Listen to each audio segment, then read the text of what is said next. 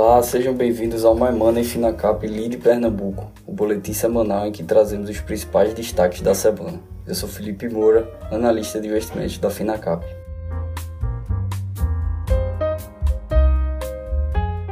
As negociações nas bolsas essa semana foram marcadas por uma alta volatilidade e o índice acabou fechando na estabilidade, após chegar a cair mais de 3% em meio à reescalada dos casos de Covid na China e das decisões dos bancos centrais brasileiro e americano. Após quase tocar os 140 dólares na semana passada, o preço do barril do petróleo voltou a cair abaixo dos 100 dólares na terça, aproximando-se dos níveis anteriores à guerra na Ucrânia. Se nos últimos dias as preocupações com as restrições de oferta impulsionaram as cotações da commodity, agora foram as incertezas pelo lado da demanda ante o novo surto de Covid-19 na China que ditaram o comportamento do mercado. Além das restrições impostas às atividades econômicas em cidades importantes da China, o preço do petróleo foi impactado pela liberação de reservas estratégicas nos Estados Unidos. De acordo com analistas, a volatilidade será a palavra de ordem no mercado de petróleo nos próximos meses.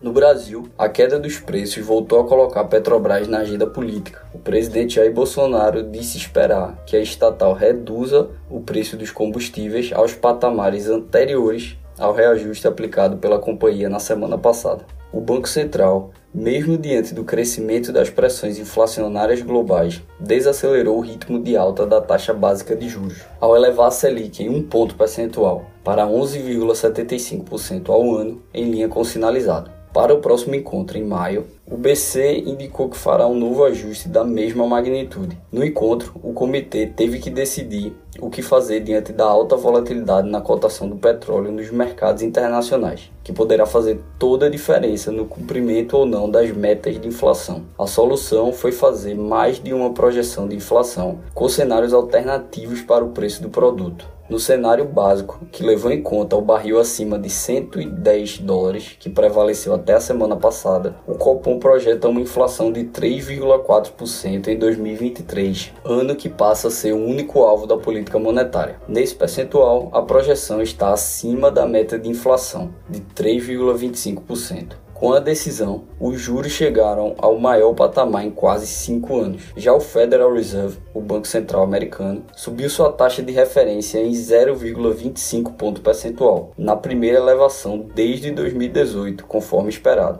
Mas as projeções revisadas dos integrantes do Banco Central americano sinalizaram uma urgência maior em reduzir os estímulos à atividade nos Estados Unidos para conter o avanço da inflação. Os juros americanos subiram para a faixa entre 0,25% e 0,5%. Além das projeções mais hawkish, favoráveis a aperto monetário, dos integrantes do Fed, Jerome Powell, o presidente da instituição, confirmou que um anúncio sobre o começo do processo de redução do balanço de ativos da autoridade monetária pode vir já na próxima reunião, em maio. Agora, em relação às empresas.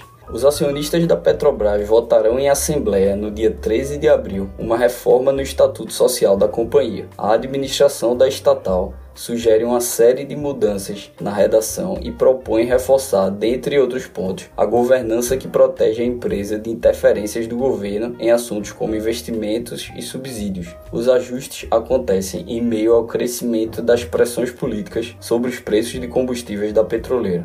A BR Malls informou que não recebeu qualquer nova oferta da Aliança Sonai ou pedido de convocação de assembleia e reafirma em comunicado ao mercado que está sempre à disposição para avaliar qualquer proposta de transação que possa gerar valor para a empresa e seus acionistas. A companhia diz ter tomado conhecimento de fato relevante enviado à Comissão de Valores Mobiliários pela Aliança Sonai, comunicando que pretende alterar os termos da oferta enviada originalmente e solicitar a convocação de uma Assembleia Geral para submeter a nova proposta. Sob os novos termos, a Aliança Sonai elevou sua oferta pela BR Malls, aumentando o prêmio para um acréscimo de 10,9% em relação ao valor da proposta original e 16,1% em relação ao valor da cotação das ações de emissão da BR Malls. Além disso, os acionistas da BR Malls deteriam uma participação de 51,08% na nova empresa, ante 50% na primeira proposta.